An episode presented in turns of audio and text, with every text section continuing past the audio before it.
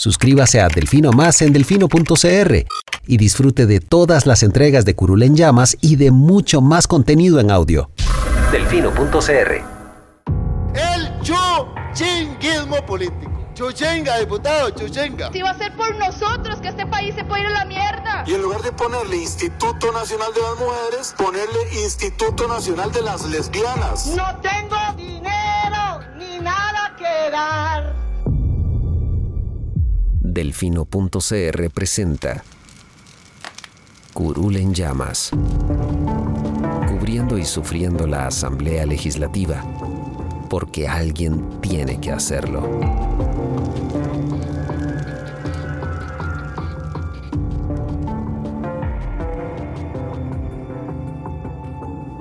Hola queridos suscriptores de Delfino.cr, bienvenidos a un nuevo programa de Curul en Llamas, el podcast semanal donde les comentamos los temas más relevantes e irrelevantes de la Asamblea Legislativa. Les saluda Luis Madrigal desde el 17 de septiembre del 2021, como siempre en compañía de... May, espero que todas y todos estén bien esta semana, semana corta por el feriado del lunes y los discursos. Y los discursos del 15 de septiembre y aún así nos dejó varias cosas de qué hablar. Primero vamos a hablar, por supuesto, de cómo se ve el futuro de la agenda de proyectos del, eh, del Fondo Monetario Internacional tras el pleito entre Carlos Alvarado y la fracción mayoritaria. Eh, vamos a hablar del COVID nuevamente en la Asamblea, eh, que hubo de nuevo diputados con casos confirmados. El fin del proyecto de pesca de arrastre, por fin.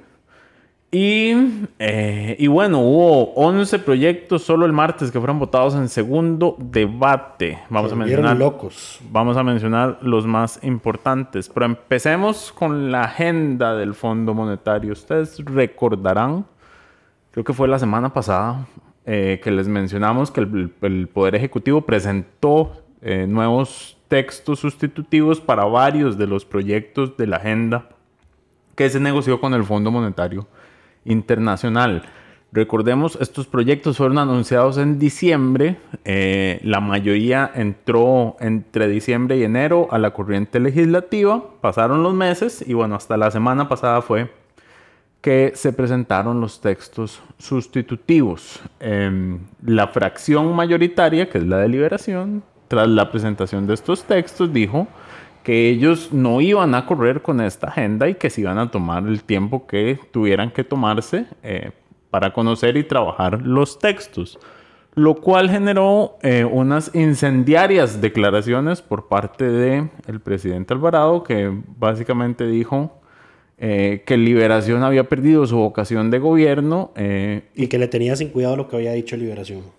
Eso fue lo que dijo. Eh, esto claramente abrió un debate que, por cierto, nota al margen, yo no sé qué le pasó a, la presidenta del Congreso que empezó a dar eh, la palabra por el orden para que se hiciera control político. Era para que lo hiciera su propia fracción, entonces ahí está el problemita. Eh, perdón. ¿Cuál es la situación? Bueno, ya este 16 de septiembre se venció el primer proyecto, el primer plazo para que eh, se dictaminaran los primeros proyectos de ley, específicamente el de reducción de beneficios fiscales y ajuste de tarifas en rentas de capital para fortalecer el sistema fiscal, el expediente 22.369 tenía que dictaminarse el 16 de septiembre, no hubo sesión de la Comisión de Jurídicos ese día, eh, lo que implica que vencido el plazo para dictaminar, en la siguiente sesión los diputados de esa comisión están obligados eh, a conocer las mociones que se le hayan presentado al proyecto, eh, todas, y luego dictaminar en la sesión inmediata siguiente.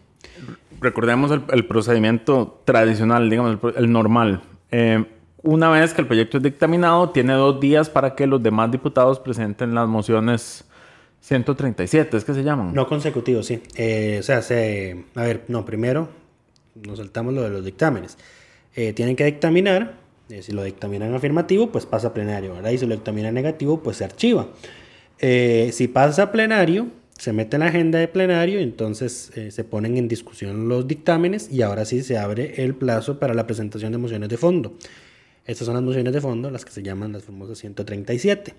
Hay dos días no consecutivos donde se presentan estas mociones. Eh, entonces, el proyecto no se conoce en el plenario en ese momento, sino que se le da oportunidad para que cualquiera de los 57 presente nuevas mociones y estas mociones pasan a la comisión dictaminadora donde se discuten y se votan. Las mociones son Em. básicamente después de que se dictamina y hasta que llega al plenario tengo tiempo para meter las mociones o el cuando llega al plenario tengo un día para meter mociones. Cuando la, cuando la presidenta lo pone en discusión, Ese día tengo que presentar mociones. hasta las 6 de la tarde. Ok.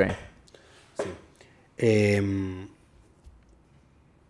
y s- hubo una interpretación hace un poquito días de doña Silvia que creo que tal vez lo pudo haber, lo pudo haber cambiado a como vos decís, que es desde el primer momento hasta que se somete ya a, a- a conocimiento, pero tendría que revisarla eh, para confirmar que así es. Pero hasta antes de esa interpretación al menos así era. Eh, una vez la comisión termina con todas esas mociones que se presentan en el primer día, manda el informe plenario, se vuelve el proyecto a meter en agenda y la presidenta dice, eh, se abre la oportunidad para que se presenten nuevas mociones en el segundo día, segundo y último día. Eh, si nadie presenta o si nadie manifiesta el interés de presentar, eh, eh, el proyecto se puede someter a, a- a conocimiento del plenario, aunque seguirían las mociones de reiteración. Si no hay mociones en el segundo día y si no nadie presenta mociones de reiteración, pues se discute y no más. Pero de un, para un proyecto de agenda FMI, naturalmente, Va a haber mociones. esperamos de que haya mociones en los dos días y que haya mociones de reiteración. O sea, les falta un largo trayecto a, Sí, a lo ambos- que tiene plazo perentorio es el plazo que tiene la comisión para dictaminar. Eso es lo que se vence. eh, que creo que incluso Carlos Ricardo de Navidad decía que ese plazo que ellos se autoimpusieron, pues ha resultado ser problemático, porque últimamente dictaminan proyectos malos eh, con, con, la la, promesa fe, de- con la de fe de corregirlos vía mociones. corregirlos vía 137. Eh, cuando lo que él dice es que ya los proyectos deberían salir listos, maduros, discutidos y consensuados de la comisión. Claro, lo que pasa es que no avanzan, no les dedican el tiempo que deberían dedicarles, Así entonces es. no Pero los es que pueden madurar. Pasan presentando cada tontera y llenan las comisiones de proyectos y no les alcanza el tiempo. La, la diferencia es, Y- digamos, si la gente se pregunta entre el dictamen y las, las modificaciones vía estas mociones, es que Hay una semana de tiempo.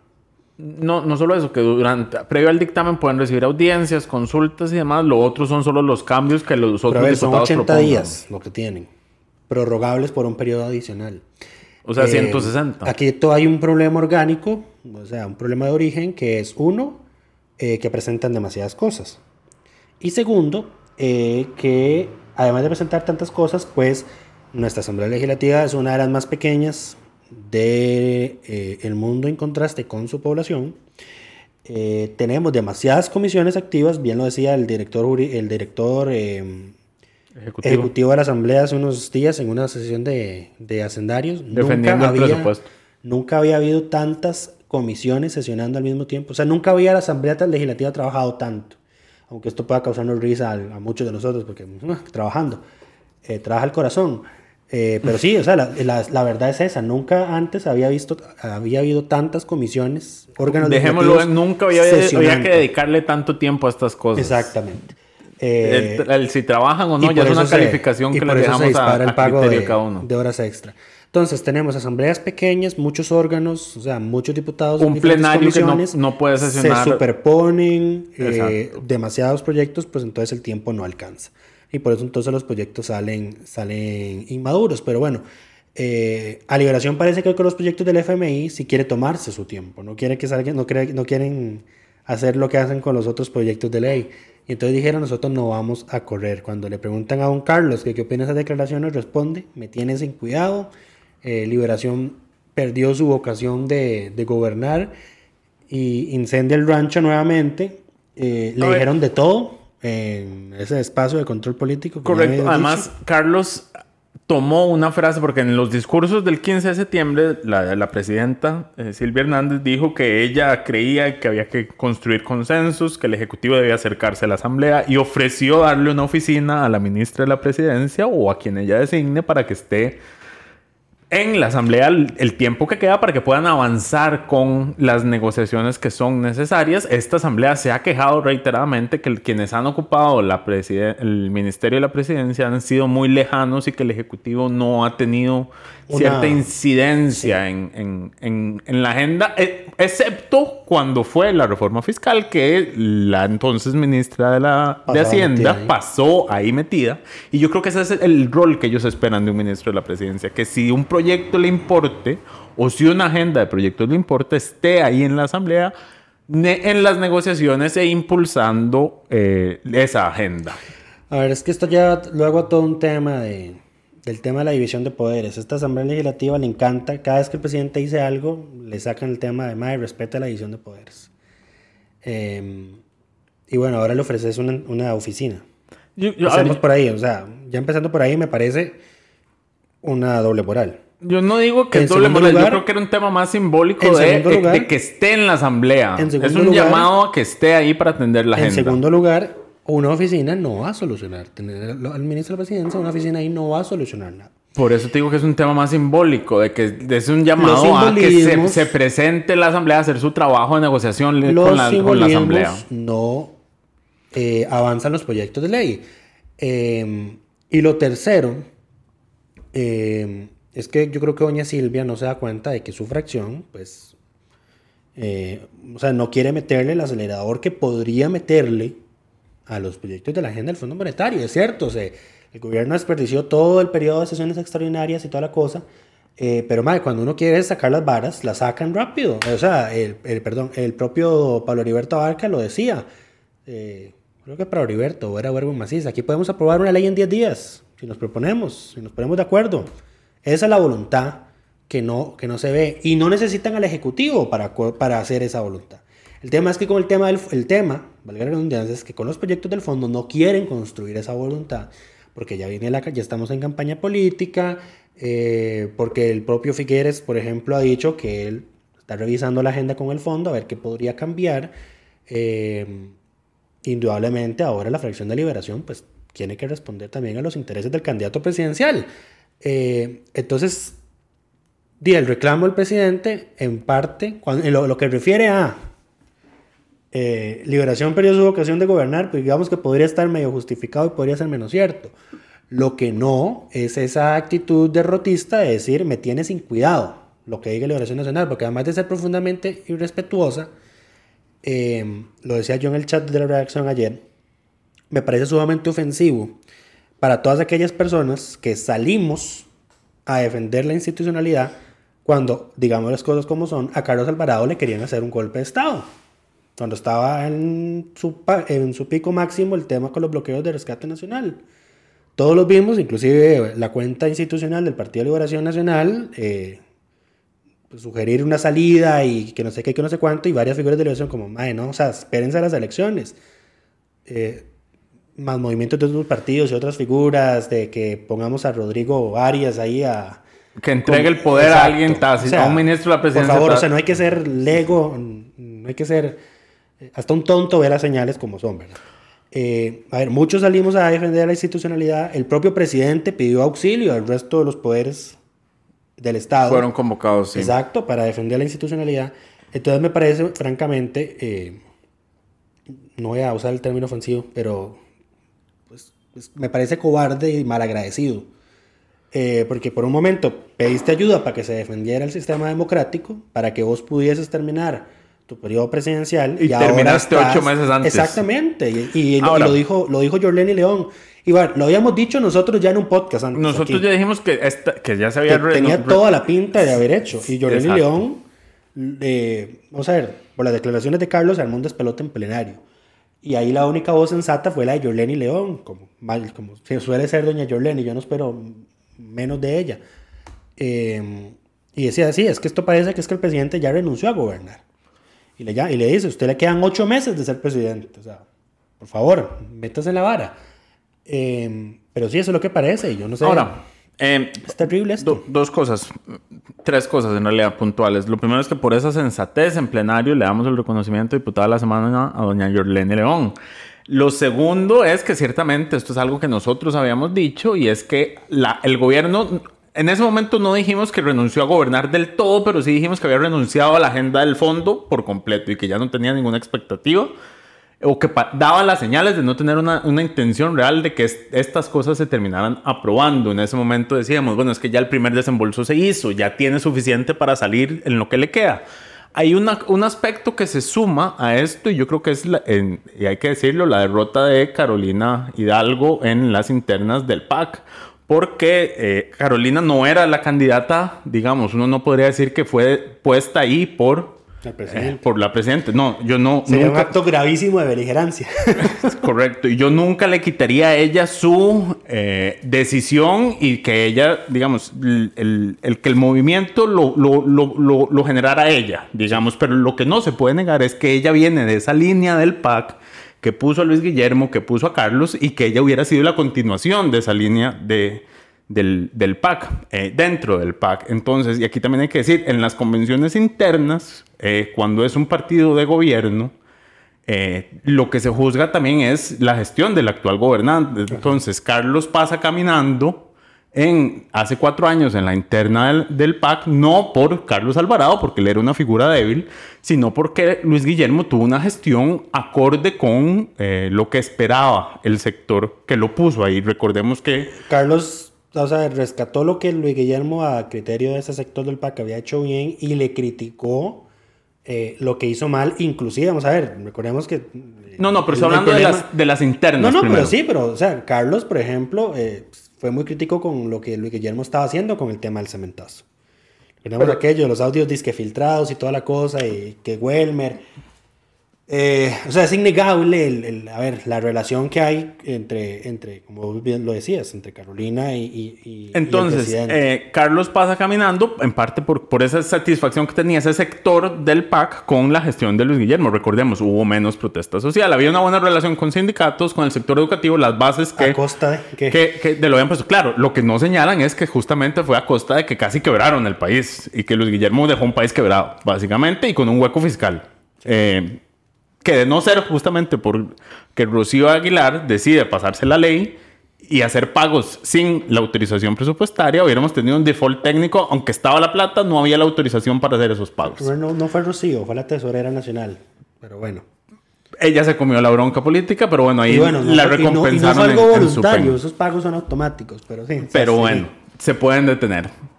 Em, el punto es eh, que la derrota de Carolina en la convención interna, más allá de las cosas y las historias que se puedan contar, de cuánto se tardó contando y de los procesos internos y de las dudas que ellos mismos levantaron sobre el proceso, es que la derrota de Carolina es también una derrota de Carlos y demuestra la insatisfacción del mismo PAC con esa, con esa, con ese, con ese sector y con este gobierno. Entonces yo creo que cuando Carolina pierde, pierde también cualquier esperanza de que este proyecto político continúe, porque no va a continuar con Welmer, porque Welmer es otra cosa aparte, que aparte de que no tiene posibilidades, es, es una cosa distinta. Entonces creo que eso le suma a esa. Véase, lo que pasó ahorita en, Argentina, por ejemplo, que el partido de gobierno perdió las elecciones de medio periodo. De medio periodo, eh, y entonces Cristina Fernández dijo, o sea, todos los que son de mi círculo y que están ahorita en el gobierno, Fuera. renuncian.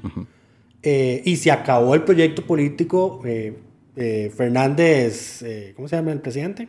Fernández. Fernández Fernández. No, no, no, no, Cristina Alberto, a ver, lo más que Fernández eso, es. Eso, sí, pues sí, sí, exactamente. o sea, se acabó. Pero bueno, entonces yo creo que la derrota de Carolina le pesa al, al, Ejecutivo como un, una señal de claramente su proyecto político que inició con, con Luis Guillermo, continuó con Carlos, termina aquí. Eh, porque ya no hay eh, quien, quien, lo pueda seguir. Entonces, usualmente eh, los partidos son más grandes que sus tendencias y por lo menos esto pasaría en febrero, si es que, si es que pasa. No, no, no nos datan antes de que en las preliminares ya ve el proyecto político finalizado. Entonces, está muy difícil que la gente vuelva a creer el discurso de no, este no es el PAC. Eh, Sí, el problema que tenemos es que entonces ahora tenemos ocho, meses con... Eh, ¿Cuál es el término? En, inglés hay un término que se llama lame duck, que es cuando un político ya no tiene ninguna capacidad de gestión ni ninguna intención de gestionar nada porque ya está en ese periodo de transición. En este caso parece que ya estamos en ocho meses de transición eh, con este gobierno, lo cual va a ser fatal porque fa- faltan muchas cosas. Em, entonces yo creo que es, es alguien, alguien en el, en el partido de gobierno, en la Asamblea Legislativa, debe- debería llamar al orden eh, y recordar Pato Rengo, Pato Cojo. la traducción. La traducción. Sí, eh, debería recordar que hay todavía muchas cosas que negociar y que el- el- la agenda del FMI es una agenda de este, de este gobierno. Pato Eh, Rengo, Pato Cojo es la denominación que se le da a alguien en un cargo electivo a quien se le aproxima la fecha en que debe dejarlo. Especialmente a alguien para quien ya se ha elegido su sucesor. Sí, porque lo otro es que también me parece irresponsable de parte de Carlos decir eh, que Liberación perdió su vocación de gobierno, siendo que Liberación es oposición. O sea, vos no podés exigirle a la oposición que lidere la agenda del gobierno. No, no, no, pero a ver, las cosas hay que ponerlas en su justa, en su justa proporción. Eh, este país escogió una asamblea legislativa profundamente fragmentada. Este país decidió solo darle 10 diputados al oficialismo. Eh, este país parece que está experimentando con lo que, es de- lo que podría ser un sistema eh, semipresidencialista o parlamentarista o como putas quieren llamarlo. eh, que ya medio lo tenemos porque en este país, en este sistema que tenemos, el poder ejecutivo del presidente es nulo si lo comparamos con lo que puede hacer un presidente en una república presidencialista en el resto de la región. Eh, entonces, eh, a ver, aquí todos están gobernando. Todos. El gobierno incluye la Asamblea Legislativa, eso es Eh, cierto, pero y- la agenda, y, esto es importante, la agenda con el fondo la negoció el Ejecutivo. Porque eso nunca, y eso fue una Pero- cu- una, cosa de las que le cuestionaron Pero- a, la Asamblea, que pero, nunca, nunca les pasaron los proyectos antes de ir con el fondo. de- las cosas de nuevo en su justa proporción. La Asamblea Legislativa, los partidos de la Asamblea Legislativa, por su propia cuenta, decidieron no participar de la mesa de diálogo donde se estaban saliendo los proyectos del fondo. No. O sea, no, eh, claro que sí, el sí, gobierno sí, los invitó y ellos dijeron que no. Correcto, pero ninguna de las cosas, o sea, de esa mesa de diálogo no salieron ninguno de estos proyectos. Claro que sí. No, El de ahí no CONAPE- El de salieron. CONAPE salió de ahí. El de CONAPE nunca lo presentaron. Sí lo presentaron. No, ese proyecto no se ha presentado. Sí, lo presentaron. ese proyecto de ley nunca fue presentado. Se circuló un borrador que había escrito Camilo y no existe en la Asamblea Legislativa un proyecto de ley para vender la cartera de CONAPE. No existe, puedes buscarlo, te doy el tiempo que quieras. Yo soy el que subo los proyectos nuevos. Yo sé que no existe. Palacio de autoridades eso. Eh, ley de aduanas, reforma de la ley de aduanas salió de esa mesa diálogo. Sí, está, y ese sí está presentado. Y es uno de los más avanzados, de hecho. Y es uno de los como- que se va a archivar porque Le ha metido como todo el- cinco textos todo el mundo se, se manifestó. Pero a ver, de nuevo, es que está este tema del... Es que el proyecto está mal, manda un texto sustitutivo. Arreglalo vos. Es que, mae, de verdad. El- el- a ver, cuando se estaba discutiendo la reforma del reglamento, ¿ustedes se acuerdan la polémica que se hizo porque se quiso meter unos artículos o un capítulo para que el Ejecutivo pudiese impulsar uno, un proyecto, creo que era el año suyo, de que se le iba a dar vía rápida o que no se podían y no se iban a poder meter mociones? No se aprobó. O sea, porque precisamente el Ejecutivo no es el encargado de legislar. Si te mandan un proyecto de ley y no te gusta, lo corregís o lo archivas. Pero no lo dejas ahí. Ya, ya no lo pueden hacer ahora. No lo pueden Pero hacer. vemos, ya se venció el plazo del primer proyecto. ¿Qué van a hacer? Porque tiene un texto sustitutivo. ¿Lo van a aprobar o lo van a archivar? Bueno, pero es La- que El tema es que todo es cuestión de tiempo, pero no hay vocación. Entonces, hemos gastado, mae, N cantidad de meses, primero con el Ejecutivo desperdiciando extraordinarias, pero los proyectos que sí convocaba, por ejemplo, ley de aduanas, a tal sector no le gusta tal cosa, mande un texto sustitutivo. ¿Por qué? Arreglarlo con mociones. Es tu responsabilidad como diputado. O sea, el, el Ejecutivo no tiene potestad de legislar, no tiene por qué legislar. Pero para eso tiene una fracción, aunque sean de 10, para que ellos lo hagan así. ¿Quién, a ver, últimamente, quién decide, No, pero es que... quién ver, decide meter los textos sustitutivos? Porque la ¿Quién los oposición mete? se los exige. Pero ¿quién los mete? Porque la oposición se los exige, Mae. Pero es que O sea, ellos pudieran decir, "Y no, meto un par de emociones y corrijo esto. No, es que- ¿Por qué? ¿Quién escoge la, la vida de los textos se los sustitutivos? exige. No, no, no, no, pero es que, a ver, el Ejecutivo no mete los textos. Claro, ¿y quién los mete? La, su fracción. Ah, yo- de nuevo, porque no tiene, no tiene poder de Exacto, entonces- exacto. Por eso es que no. necesitas tener al a la ministra No, a ver, de la presidencia ahí metida negociando las cosas. A ver, es que mientras le pedís el texto sustitutivo, desentendés del proyecto. Claro. Cancelás las audiencias. Pero es que ¿quién, debería estarle diciendo eso a la oposición? Es la ministra de la presidencia la que debería decirle, no bueno, texto caso. sustitutivo no hace falta. ¿Qué, hacen querés caso. cambiar? Pero es que si no está, ¿cómo le van a hacer caso? No le hacen caso. Pero es que si no está, ¿cómo le van a hacer caso? Si Pero- no hace la intención, o sea, si, si ya dijimos, si ya dijimos y sentamos las bases de que con, cuando estuvo la reforma fiscal, este método de tener a un ministro ahí sentado haciendo estas negociaciones sirvió, ¿por qué asumimos que, que no sirve nada más porque no quieren? Plan fiscal está en una comisión especial. Sí, por supuesto, pero eso también es un error del Ejecutivo. Tres, cuatro comisiones. Eso, No, eh, error, de- eh, error del Ejecutivo. de- eh, bueno, un error del oficialismo, porque si es la agenda de tu gobierno, ¿cómo no mueves esto en la asamblea? Em, es que ese es el tema. A ver, no, a ver, aquí es indudable que hay culpas compartidas. Eh, pero lo que también es cierto es que la oposición no quiere que se saque esta agenda. Claro, porque pero evidencia que es la oposición y no lo evidencias diciendo que no te importa, lo evidencias con actos, lo evidencias con no dándoles el chance que se quejen de que la ministra de la presidencia nunca está en la asamblea. No, es que ya el gobierno tiene el desembolso del FMI, entonces ya le vale. le Exacto, pero es que entonces la realidad es que a ellos no les importa tampoco esta agenda. Pero Lo que dice Carlos, lo que da a entender Carlos es que Liberación tampoco va a ser gobierno en el otro periodo. Entonces que tampoco le interesa resolver el tema. Y es lo que le dice, creo que es lo que le dijo, se lo dijo Luis Ramón en el pleito que se tuvieron en el plenario de ustedes no se ven siendo gobierno otra vez. Eh, Es que yo creo que no- nadie se ve siendo gobierno. Y ese es justamente el problema. Eh, no existe en este momento en la Asamblea Legislativa un partido que se vea haciendo gobierno. no sé quién quiere ser gobierno en estas circunstancias. Bueno, pero eso es un problema que tenemos como país porque alguien va a tener que gobernar a partir del, del 8 de mayo del 2022. Pero bueno, eh, como, lo dijo, como lo recomendó Diego en Café para Tres el, el jueves, eh, procuremos no quebrar el voto esta vez, a ver si le damos mayoría a alguna A ver algún si aca- partido a ver y si salimos acaso- de este estancamiento. A ver si acaso te- por- podemos por lo menos el experimento, culpar a salió, alguien. el experimento salió mal. O sea, este experimento de intentar N cantidad de fuerzas políticas poniéndose de acuerdo, evidentemente no resultó. Por lo menos no en el sistema actual que tenemos. Ahora. No, ya no me imagino si tuviéramos primer ministro aquí con mociones de censura vinculantes. O sea, estaríamos en elecciones cada año. Terrible. O sea, este no, de verdad. Es posible. Yo- si nos pasamos a un sistema presidencial, necesitamos un sistema que llegue por lo menos cada dos, mínimo dos años para que haya entre elección y otra. Pero bueno, Y bueno, yo separaría las elecciones de diputados de las de presidente, pero bueno. en un sistema presidencial eso no tiene sentido. En un sistema parlamentario eso no tiene sentido. Porque es, es solo una elección en realidad. Vos no elegís un presidente. Lo elige la asamblea que usted eligió. No, estoy hablando del, del semiparlamentarista. Ah, sí, no, eso olvídalo, archívalo. Archiva- archívalo de una. Pero bueno, pasemos al siguiente tema. Pesca de arrastre. Por fin se votó el veto, eh, el veto no, el intento de resello que nunca tuvo los 38 votos, dijo Carlos Ricardo.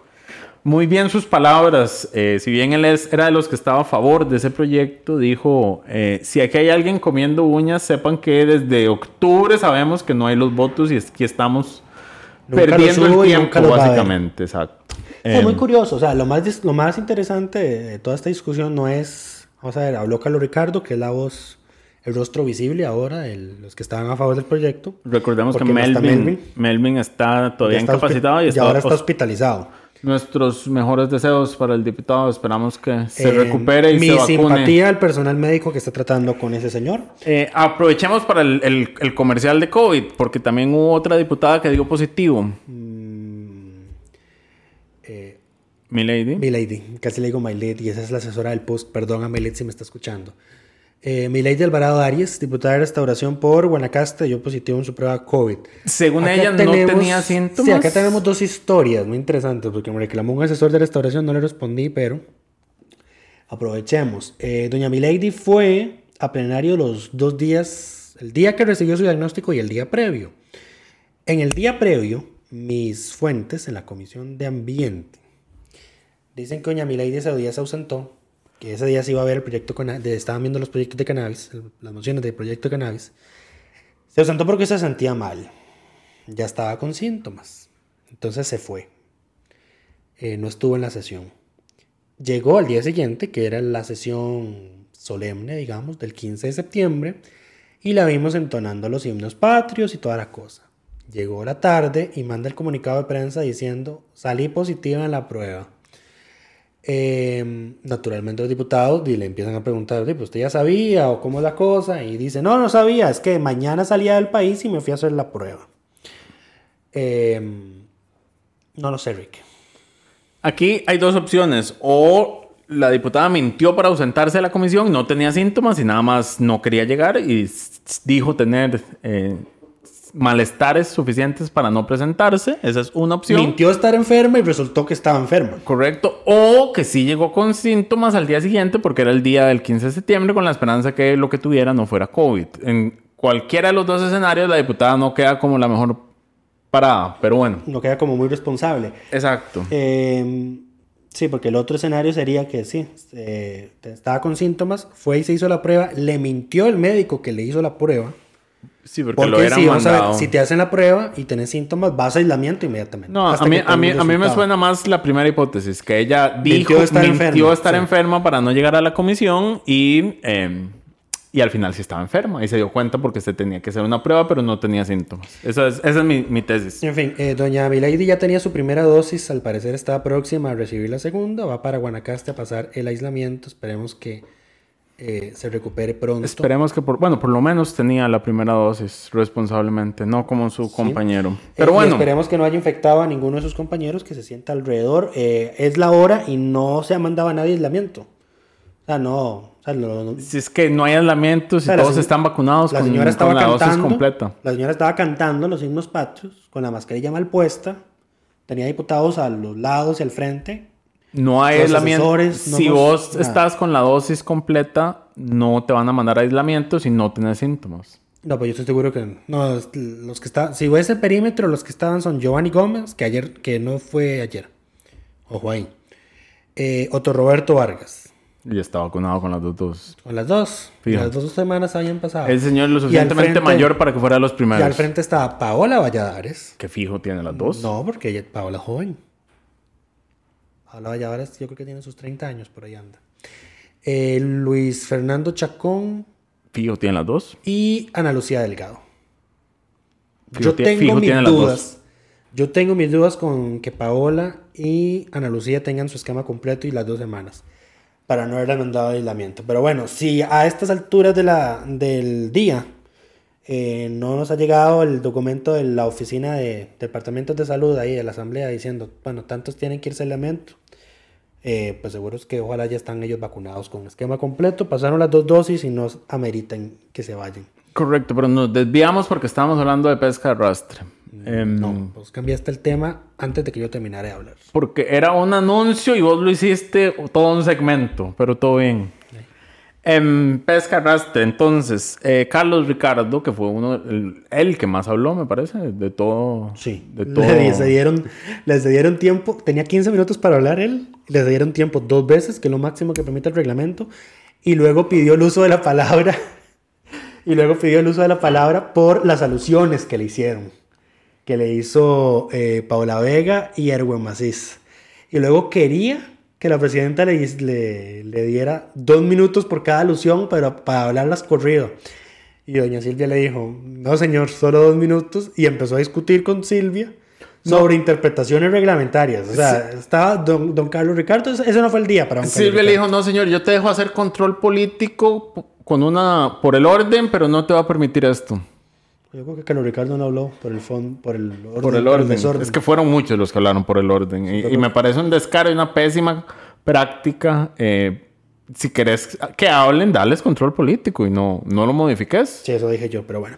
Em, Pero bueno, la otra que habló eh, bastante, esta sí, Carlos Ricardo claramente estaba no a favor del, del resellar, porque él tenía la claridad política de que estaban desperdiciando el tiempo, pero sí fue muy crítico con el gobierno y con el accionar del gobierno. Y tiene razón en que el gobierno rechaza sus propios estudios que se usan para...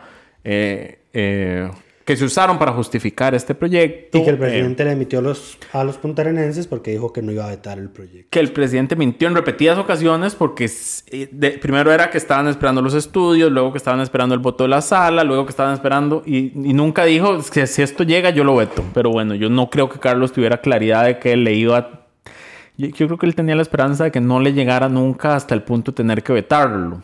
Em, que se quedara en algún momento pegado, ya fuera en la sala o fuera en, en segundo debate, donde sea. Al final le tocó tomar posición y quedar como el, el mentiroso que Carlos Ricardo dijo que, que es y que tiene razón. No, ver, aquí hay mucho oportunismo, no solo del presidente, sino de muchos diputados eh, de- que votaron en contra del proyecto en primer y segundo debate y en el resello, pero que eran firmantes del proyecto de ley desde un inicio.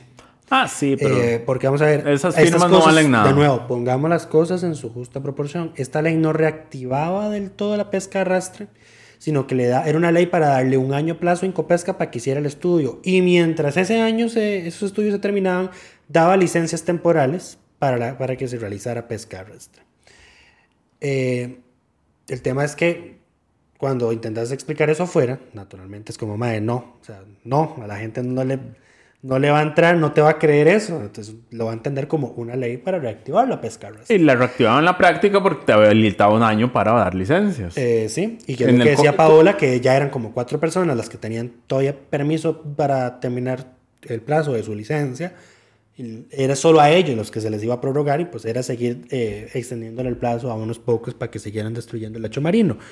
Eh, pero lo- algo que lo que yo quería rescatar de todo este tema no, no, era, no fue lo de los discursos, es que Carlos Ricardo y la unidad, específicamente eh, eh, Carlos Ricardo, Pablo Heriberto y Erwin, eh, hicieron unas acusaciones de que un diputado, sin mencionar quién, de un partido emergente, sin mencionar cuál, anduvieron mintiéndole a la gente en Punta Arenas diciendo que podían conseguir los votos, 38 votos para el resello. Y que estaban recolectando firmas eh, para no sé qué carajos. Entonces que cuando la gente pedía el nombre de esos diputados o Carlos Ricardo le decía, ¿y quiénes son esos 38 diputados? Nunca los dieron. daban. Eh, que hay solo dos posibilidades. Eh, si el PUSC lo acusa, no es el PUSC. Eh, si Liberación lo acusa, pues no era Liberación. ¿Y quiénes están apoyando este proyecto? Restauración Y Nueva y República. Nueva República. Eh, diputados de estos partidos por Punta Arenas, Melvin y Carmen. Eh, pero dijeron diputado reiteradamente, así que supongo que esto es era Melvin Núñez. Aunque no coincide con partido emergente. No, porque ya es así, pero bueno. Ahí tenemos, digamos, una contradicción. No sabríamos quién es. A ver, el tema es que yo no entiendo por qué no lo dijeron. O sea, ¿quién? ¿Quién era? Díganlo. ¿Quién estaba manipulando a la gente? Porque lo dijeron. Y lo hacían con fines electorales, mintiéndole a la gente que este proyecto podía salvarse. Y por eso decía Carlos Ricardo. eh, Carlos Ricardo dice: Yo por eso apoyo el dictamen de Erwin, de Paola Valladares y de otra diputada de Liberación que no me acuerdo cómo se llama ahorita. Eh, que decía de no, el resello, hay que, no hagamos resello, se archives el proyecto y listo. Archívese porque estamos perdiendo tiempo. Exacto. Ahora, o sea, esa fue la esa- esa- no, no lo dicen, no lo dicen por cobardes. Porque si hay algo que tienen los diputados es la posibilidad de decir lo que quieran en el Si plenario. fuera alguien de sin- PAC lo habrían dicho, rapidito. Eh, Fijo, pero tienen la posibilidad de decir lo que quieran en plenario sin ningún tipo de consecuencia posible. Sí. La irresponsabilidad parlamentaria, que es como se le llama, eh, los habilita a, en el plenario, en esos discursos, en esas situaciones, poder decir lo que quieran eh, y no tener ninguna consecuencia posible. eh, Ni penal, ni. ni penal, momento, ni civil, exacto, nada. Entonces, si no lo dijeron fue por cobardes. Sí. O por mentirosos. Es una otra. No había tal diputado y se No, estaban no. nada más gestando No, a ver, todos- teorías de No, conspiración. no, no. A ver, todos sabíamos que algo- alguien estaba moviendo la- a la gente en Punta Arenas mintiéndole de que el proyecto era salvable. Pero Eh, ¿por qué no dicen quién? Pero no digo, vayámonos a los hechos. O sea, eh, Erwin, por ejemplo, Erwin que lo votó a favor el proyecto y votó en contra del resello, dijo, yo soy de la tesis de que esto nunca debió salir de agropecuarios. Nunca debió haber salido. Y salió de una forma, y eso ya lo mencionamos en el- hace dos episodios, de una forma eh, que, bueno, de cuatro formas distintas de calcular los plazos, solo en una nos calzaba y no coincidía con el plazo que dio Sí. servicios técnicos. Eh, y aquí salió rascando también la presidenta, Silvia Hernández, porque Paola Por Vega dejar hacer esto. Precisamente le dijo, o sea, usted fue muy laxa porque no, eh, no se tomó la molestia de investigar si efectivamente el dictamen estaba presentado a tiempo. Porque lo que había era tiempo, un mes, era, para, era un, un mes plazo para dictaminar sobre el veto. Creo que la, la presidenta pudo haber solicitado a servicios técnicos A ver, que le dijeran la forma, nuevo, o sea, la yo- fórmula en que se calculó el plazo. Yo no sé, yo no sé qué pasa con doña Silvia, o sea, nuevamente, eh, puede hacerlo y no lo hace. O sea, ella puede hacer muchas cosas y no las hace. O sea, esto del tema del veto es una cosa. Eh, lo otro es lo de someter a votación la creación de una comisión especial sobre los proyectos del fondo, que dijo, no, para eso sí voy a pedir una moción de posposición de 38 votos. Eh, no sé, honestamente, cuál es la, la- la forma de pensar o qué es lo que está pretendiendo hacer doña Silvia, pero bueno. El, Eh, si- el- pasemos al siguiente tema. no hemos dicho cuánto se rechazó. Es que no importa. Es, es irrelevante. 12 votaron a favor, 31 en contra y hubo, ¿no? ¿cuántos ausentes? ¿15 ausentes? ¿14 ausentes? Como siempre. Lo mismo de siempre. Eh, Eh, un, mención especial para Marinés Solís, que cuando se vetó el proyecto dijo que iba a votar en contra del resello y lo llevó a votar a favor. Algo que comentábamos Lucho y yo por aparte es que cuando estas, el reglamento o la constitución, donde sea que haya que ponerlo, debería tener una coletilla para este tipo de situaciones que diga que cuando un proyecto es resellado, es vetado y se lleva un informe de resello y ese resello se rechaza por el plenario legislativo, ese tema quede con una limitación, exacto, literalmente vetado de que se presenten nuevos proyectos por el próximo cuatrienio. Porque ya hay una claridad, digamos, significativa de que no es un tema viable ni político, entonces no hay por qué seguir gastando tiempo en esto. O que por lo menos tenga una- un requisito de que si vas a meter un proyecto de este ser- mismo tema, tenga que tener 38 firmas o una, una cosa así. O que sea sustancialmente diferente al que se rechazó. Eso. Pero bueno, algo, algo que, porque además así evitas que la gente quiera llevar un tema eh, que sabe que no tienen los 38 votos a, A votación nada más para perder tiempo. Porque sabe que perdés cuatro años de ese tema. Sí. La otra mención eh, especial es para un Pedro Muñoz, que aunque llegó a la sesión, hizo uso de la palabra y dijo que iba a votar a favor del resello por N motivos, se ausentó de la votación. Como siempre. Entonces, eh, a don Pedro tenemos que aplicarle el artículo 105 del reglamento que dice que debe perder la dieta este jueves. Así que esto es un aviso. Nosotros no se los aplicamos el, el- el recursos Eso- humanos de no, la Asamblea. Esto es una aplicar advertencia a la Secretaría de la Asamblea Legislativa, a doña Araceli y a doña Xiomara, que son las que se encargan del tema de las asistencias, de que vamos a monitorear de que a don Pedro efectivamente se le rebaje la dieta ese jueves. como Pedro. Muñoz en el mes de agosto llegó al 10% de las votaciones. O sea que de cada 10 votaciones llegó a una. De amigo, date cuenta. Eh, yo no me quiero ni imaginar cómo está la estadística de Eric Rodríguez, porque este es otro de los que llega a la asamblea para que lo pongan presente y se va.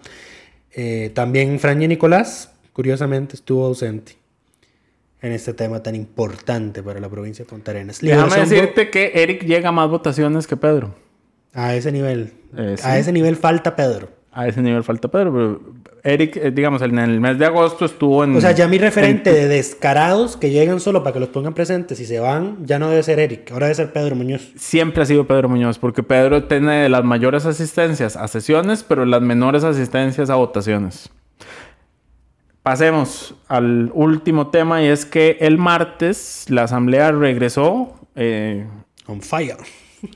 no, con muchos pendientes, eh, y votó 11 segundos debates. Incluidos los tres que arruinaron del jueves antepasado por votarlos en segundo debate sin el texto final. Exacto, entonces, Entonces, Lucho, ahora sí dime están- los cuatro más importantes que se votaron ese Ley de emergencia y salvamento cultural que ya había sido aprobado y que se tuvo que arruinar. La ley que traspasa la red de cuidado a manos del, eh, del PANI y se la quita a Limas.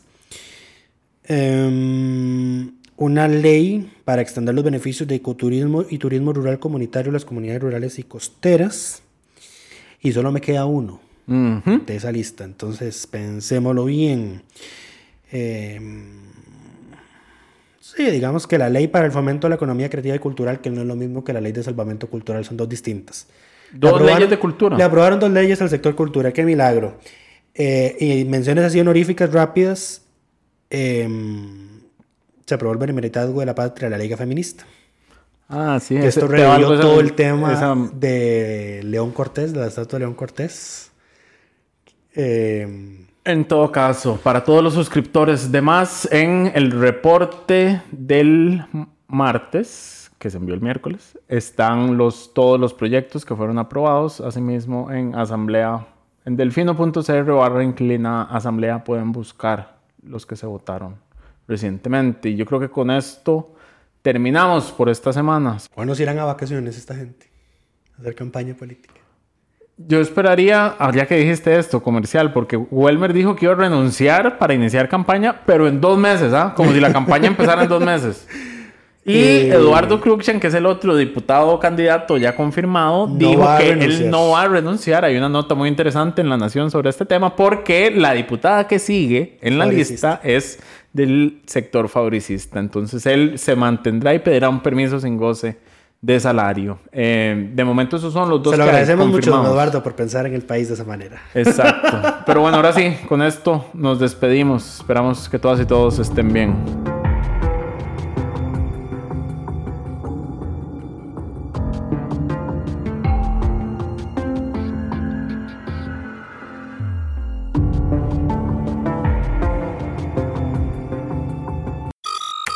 Suscríbase a Delfino Más en delfino.cr y disfrute de todas las entregas de Curul en Llamas y de mucho más contenido en audio. Delfino.cr